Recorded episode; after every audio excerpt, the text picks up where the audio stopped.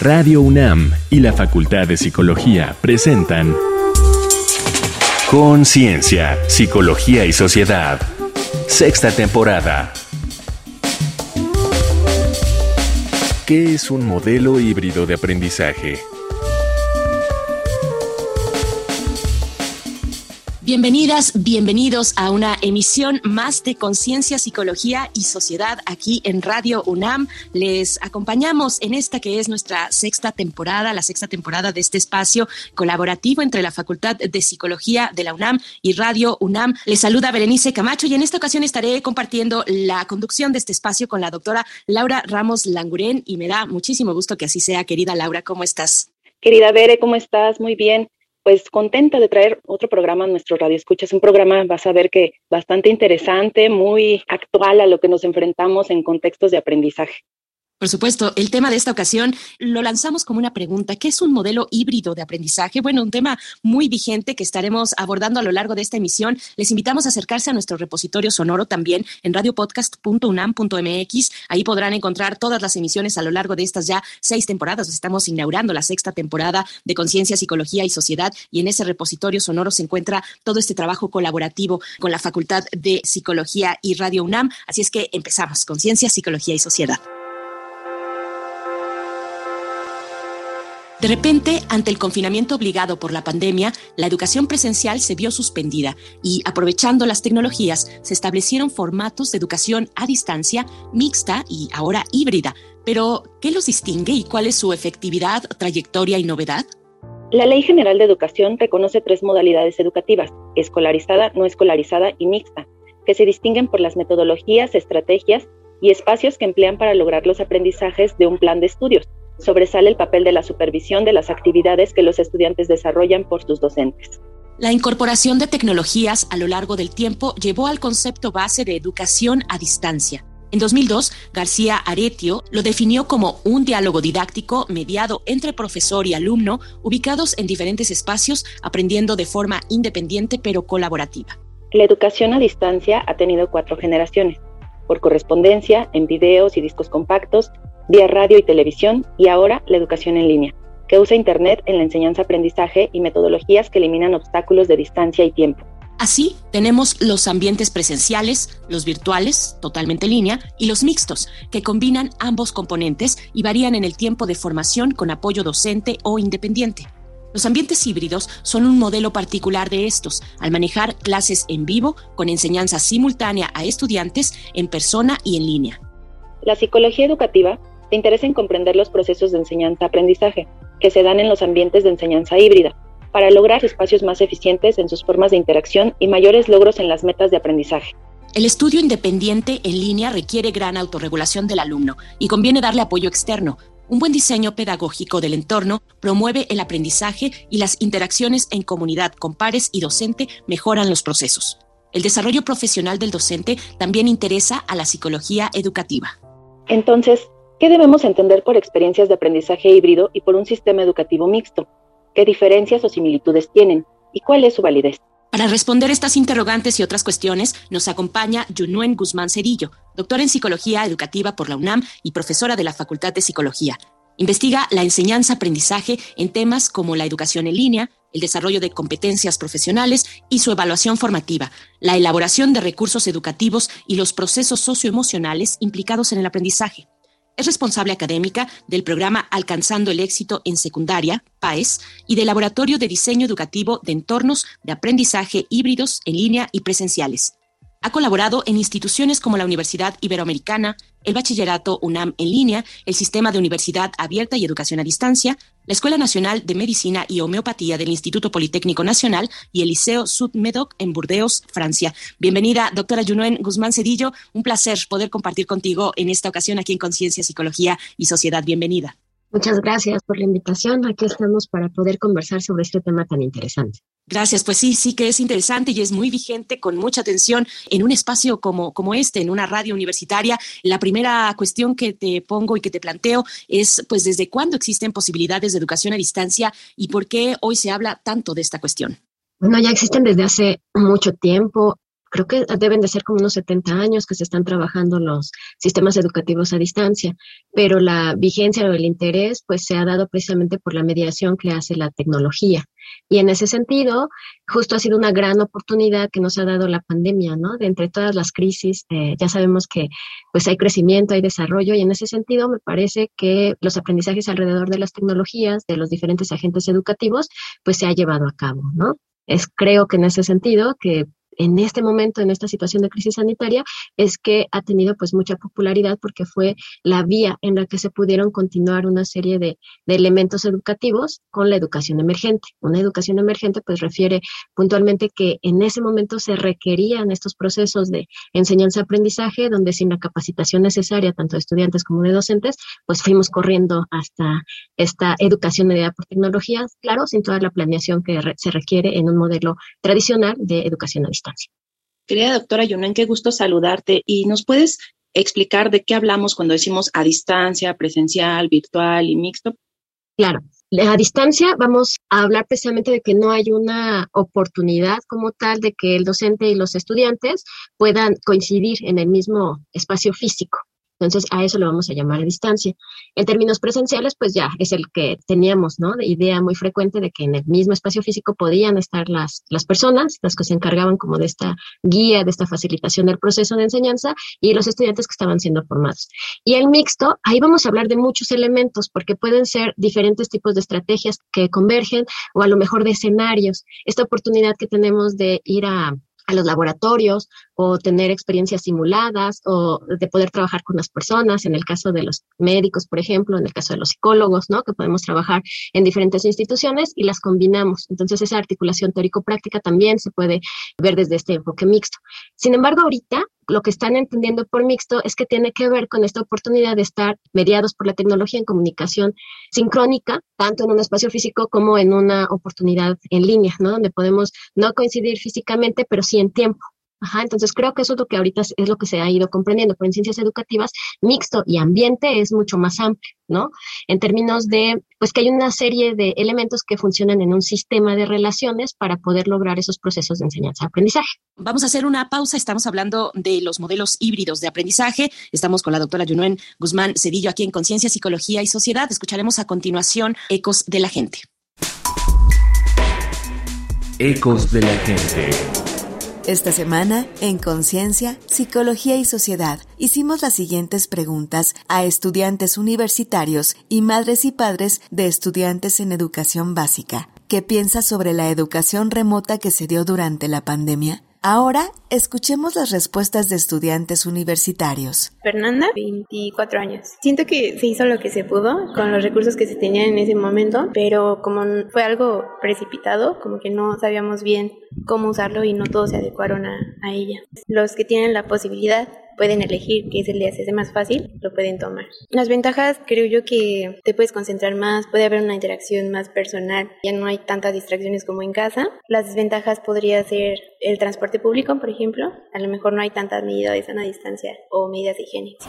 Soy Iván y tengo 22 años, que fue un modelo forzado. Sí ocasionó tintes de creatividad entre profesorado y alumnado, pero también algo de estrés y llegó a la invasión de la privacidad. Podría considerarse oportuno si existen los medios, pero si no los hay podría generar desventaja en el proceso de educación. Hay distintas maneras de aprender, aparte de que se impone un modelo de educación. Yo creo que sería alguna de las ventajas. Desventajas es que se orilla a este modelo o tal vez se hace un rezago a quienes no pueden hacer lo que se hace primordial, porque el presencial termina siendo como lo más importante. Por experiencia en las clases que tenido las pocas, pues el alumnado virtual termina siendo como algo rezagado, olvidado y solamente se enfoca al presencial.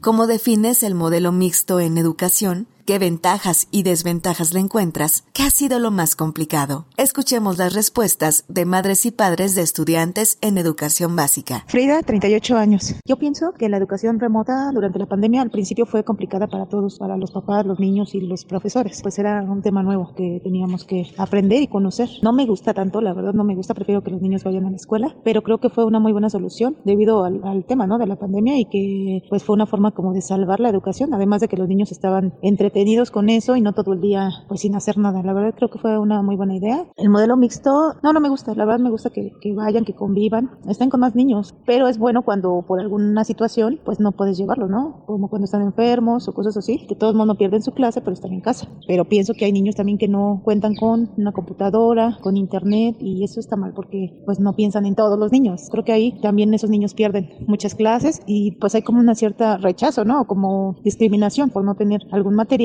que necesita para la escuela. Víctor, 44 años, fue la mejor decisión que se tomó, ya que todos los estudiantes pudieron estar conectados por medio de la tecnología para seguir obteniendo sus conocimientos. Es bueno, de acuerdo a las necesidades de cada alumno. Ventajas, pues que cada alumno podría tomar la decisión de ir a sus clases o tomarlas a distancia. Desventajas, que esa parte de la sociabilización se estaba perdiendo y pues no se puede recuperar. Sí hace falta tener ese conocimiento, pero también esa sociabilización que los lleva a obtener más mejores resultados. Lo complicado que podría ser es que no se perciba la idea esencial de su conocimiento, sino que sea algo alterado y que no pueda lograrlo a su 100% si no lo trabaja de manera directa o presencial. Para Conciencia, Psicología y Sociedad, Alejandra Mireles. Ya estamos de vuelta aquí en Conciencia, Psicología y Sociedad. Seguimos en nuestra conversación con la doctora Junuen Guzmán. Te pregunto, doctora, ¿cuál es la diferencia entre educación escolarizada, no escolarizada y mixta? ¿Y qué manejan la SEP y la UNAM al respecto? Lo principal, me parece, es cuánta supervisión realiza el docente. Cuando hablamos de una educación escolarizada, es que la supervisión es muy frecuente, casi al 100%, al 90% que se realiza, ¿no? Que se acompaña a esos estudiantes. En una no escolarizada, pues es más bien estar confiando en el tipo de actividades que van a realizar los estudiantes y de lo que traen de regreso para poder retroalimentarlos. Entonces, la supervisión no es directa y en todo momento como pasa en la escolarizada. Y en el caso de la mixta, precisamente se combina esta supervisión. Puede ser que no los acompañemos directamente a los escenarios, pero estamos atentos cuando regresan y lo que nos comentan y han vivido, o bien nos comunicamos con las personas que están a cargo en los centros educativos, en mi caso, o en el caso de otras áreas de la psicología, puede ser a lo mejor los hospitales, a lo mejor centros de readaptación, en fin, ahí la, el docente se comunica con las personas encargadas de manera directa para saber cómo se van desempeñando los estudiantes y entonces así tener una información más integral, ¿no? Entonces, en ese sentido es que se vuelve pues también mixta o no escolarizada, dependiendo de qué tanta información va obteniendo el docente de cómo se van formando los estudiantes. En ese sentido, en términos de la SEP, es que está dividido. De hecho, tu certificado puede decir no escolarizada, escolarizada o mixta. Y así también se dan los REBOES, los registros de validez oficial de la educación. Y en el caso de la UNAM, dependiendo de la facultad o escuela es que están en, asociadas a la CUAYEID para poder determinar cuál va a ser la forma de aprendizajes o de sistemas de enseñanza que tienen los estudiantes en formación profesional. Además, bueno, ahora ya desde, ¿qué será? Creo que fue en el 2000 que se dio lo de el bachillerato a distancia en línea de la UNAM, que es muy exitoso, ha tenido muy buenos resultados porque también estudiantes de Estados Unidos y Canadá con esta pues, convenio o situación que tenemos nosotros allá en estos países, los estudiantes de habla hispana pueden obtener así su bachillerato. ¿Y nos puedes comentar qué plantean las ciencias educativas respecto a los aprendizajes híbrido y a distancia? Tenemos como mucho cuidado en términos de hablar de un aula, de una escuela, de una comunidad escolar, ¿no? Porque hay una serie de elementos que ahí se van viviendo y se van desarrollando para poder acompañar o dar estos procesos de enseñanza-aprendizaje, como en términos afectivos, en términos nosotros, ¿no? En términos profesionales, porque estamos justamente formando estudiantes de nivel de educación superior. Entonces, en ese punto es que podemos comentar que lo híbrido viene desde muchas perspectivas, no solamente de la combinación de lo tecnológico y lo, y lo presencial, ¿no? En términos del espacio físico. Y en términos de a distancia, pues sí se ha puesto de manifiesto en las ciencias educativas que estamos hablando de un modelo en el cual no coincidimos de manera puntual en un espacio físico y a veces tampoco síncrono, sino que es asíncrono, es decir, no es en el mismo momento. Ya se tiene desde hace mucho tiempo el modelo que propusieron Anderson y Garrison acerca de las presencias. Entonces, tenemos que el papel preponderante no lo tiene el docente, como se retoma mucho en la presencialidad, que no debería ser, de ser así, porque finalmente estamos tratando de trabajar modelos constructivistas de aprendizaje donde son los estudiantes los que deberían de tomar ese papel más importante. Entonces, sabemos que la presencia docente no solamente la puede vivir el profesor como tal, si bien él tiene más experiencia y conoce un montón de cosas frente a sus estudiantes, no es el único que la puede llevar a cabo. También está la presencia social, donde es muy importante sentirte parte de un grupo, y la presencia cognitiva, en términos de que es el individuo el que va mostrando esos aprendizajes, ¿no? Cada uno de tus estudiantes, así tenga 120, pues va a tener un proceso de aprendizaje a nivel individual que en muchas ocasiones se puede compartir en la presencia social por el tipo de contextos que se manifiestan o que se trabajan en el diseño educativo. Pues doctora Junuen Guzmán, nos pones muchos elementos muy interesantes. Este tema es mucho más complejo de lo que suponemos a primera vista. Les invitamos a hacer una pausa para escuchar pues algunos otros elementos o datos complementarios que también apuntalan a nuestro tema de hoy. A pie de página. La encuesta para la medición del impacto del COVID-19 en la educación 2020 reflejó que en el ciclo escolar 2019-2020 se inscribieron 33.6 millones de personas, 57% de la población entre 3 y 29 años de edad.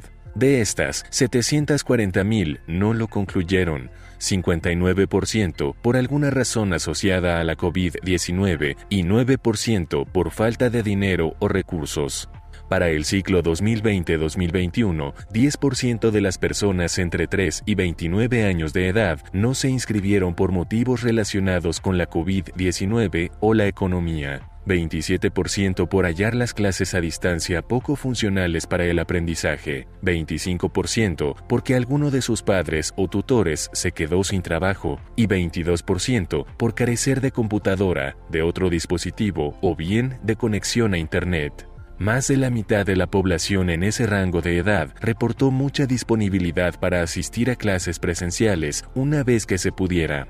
En un estudio de 2020, Rapanta y otros encontraron que para el profesorado, la urgencia de adaptarse al uso amplio de las tecnologías durante la pandemia implicó más presión y estrés y mayor inversión de tiempo y trabajo.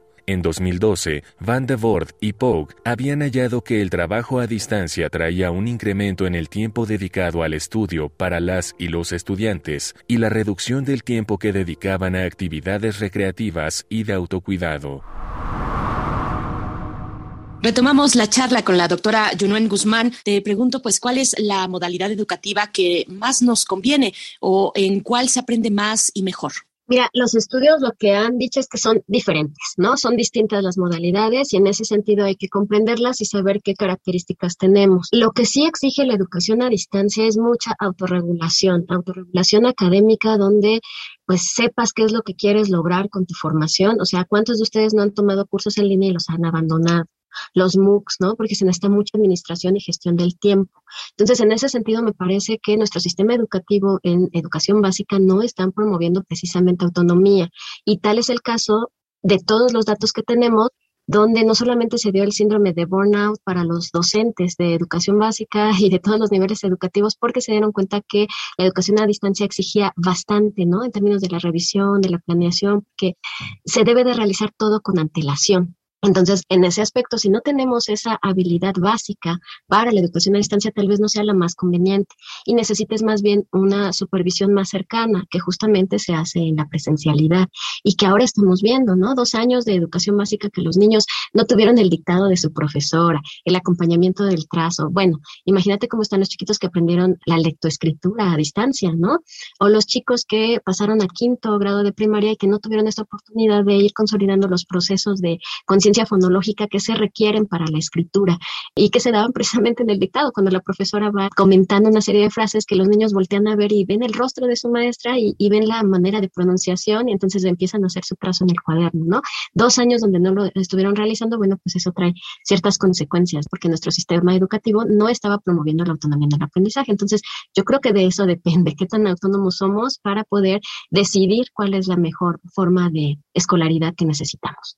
Y ¿Nos podrías comentar cuáles son los tips o consejos más importantes que la psicología nos da acerca de estas formas de aprender y de enseñar? Es muy importante poner en el centro al estudiante. Eso ya lo, ya lo sabemos y poco lo hacemos. ¿Qué tipo de cuestionamientos les estamos dando? ¿Qué tipo de problemas a resolverlos les estamos promoviendo? ¿no? Y qué tanto les estamos acercando justamente esos escenarios prácticos, profesionales que les puedan ayudar a tener una mejor formación. Entonces, en ese sentido, yo creo que un tip muy importante es no desvincularse de los procesos de enseñanza y ahora con todo esto que hemos vivido, ojalá y le den la importancia necesaria a lo que es la psicología educativa y lo que es la psicología escolar para poder dar apoyo a los docentes en términos pues de la formación, ¿no? O sea, hay profesores excelentes en matemáticas, en química, pero que necesitan pues toda esta parte de diseño educativo que nosotros conocemos y que sabemos eh, ayuda mucho y que tiene que ver pues en términos de planeación de lo que yo quiero lograr y cuáles son las metas de aprendizaje que propone pues mi currículum y por supuesto que hay un pues una visión del ser humano detrás de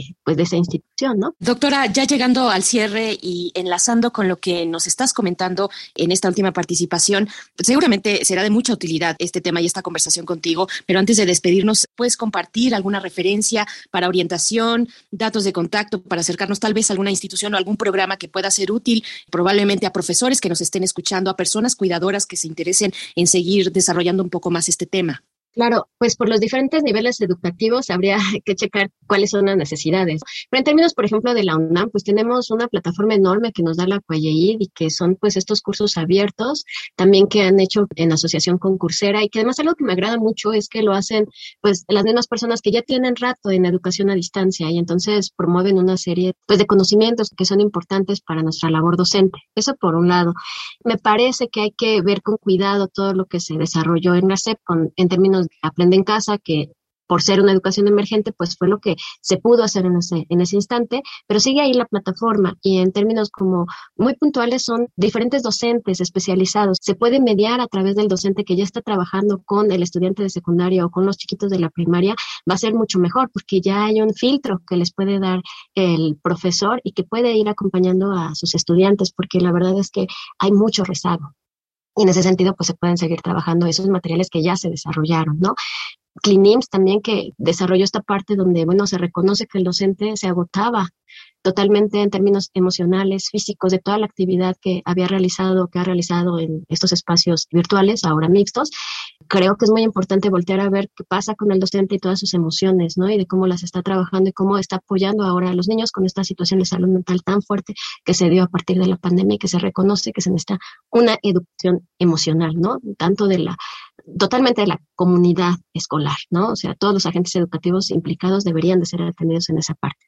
Creo que esos son como los principales que podría recomendar. Y en el caso de, de mi situación o la manera en que podemos apoyar, pues está el sitio del PAES, es paes.org tutoría, donde tenemos una serie de recursos, de elementos dirigidos tanto a padres de familia como a los docentes de secundaria, que les interesa ir reconociendo como diferentes aspectos que viven sus hijos adolescentes y que se les pueda apoyar en términos académicos. Por supuesto, el PAES, el programa Alcanzando el Éxito en Secundaria, del que eres responsable académica. Muchas gracias por esta participación. Ha sido muy interesante, doctora Yunuen Guzmán Cedillo, doctora en Psicología Educativa por la UNAM, profesora de la Facultad de Psicología y también responsable académica del Laboratorio de Diseño Educativo de Entornos de Aprendizaje Híbridos en línea y presenciales. Ha sido un placer conversar contigo y pues bueno, sí, muchas tareas que nos ha traído esta, esta pandemia. Ha sido contundente la necesidad de tantos elementos en estos modelos híbridos de aprendizaje, doctora muchas gracias. A ustedes, muchas gracias por su atención. Hasta pronto. Reconecta en la cultura. En el libro Interacción en ambientes híbridos de aprendizaje, metáfora del continuum, Luz Adriana Osorio Gómez propone cinco ideas como elementos para el diseño y desarrollo de ambientes híbridos de aprendizaje, espacios para la construcción individual y colaborativa de conocimiento. Analiza la actividad educativa en los encuentros estudiante-profesor y estudiante-estudiante para la construcción de conocimiento y ofrece valiosos conceptos y estrategias. Editado por la Universidad Oberta de Cataluña. El artículo del aula presencial a la remota y de regreso, la enseñanza en situaciones de pandemia e incertidumbre de Karen González Fernández en la revista Panamericana de Pedagogía expone el problema de planeación y diseño de cursos y el reto a la labor docente que trajo el cambio de enseñanza presencial a remota por la pandemia y propone recurrir a un modelo de diseño instruccional interactivo llamado ADI en que la evaluación formativa de cada fase puede conducir de vuelta a fases previas y el producto final de una fase es el inicio de la siguiente. ¿Qué nos ofrecen las pantallas? Para conocer más del modelo híbrido de aprendizaje y sus experiencias, te proponemos el documental Nova, la Escuela del Futuro, que revela ciertas carencias fundamentales del desigual sistema educativo norteamericano, donde tantos no pueden acudir a la educación y con frecuencia se ofrece educación innecesaria nos invita a reflexionar sobre cómo la ciencia puede ayudar a renovar los entornos educativos y nos presenta una metodología exitosa en ambientes de aprendizaje presenciales, híbridos y totalmente en línea. Lo encuentras fácilmente en YouTube. Estas fueron las recomendaciones de la semana. Te dejamos con el tema clásico de rock Schools Out de Alice Cooper y su banda.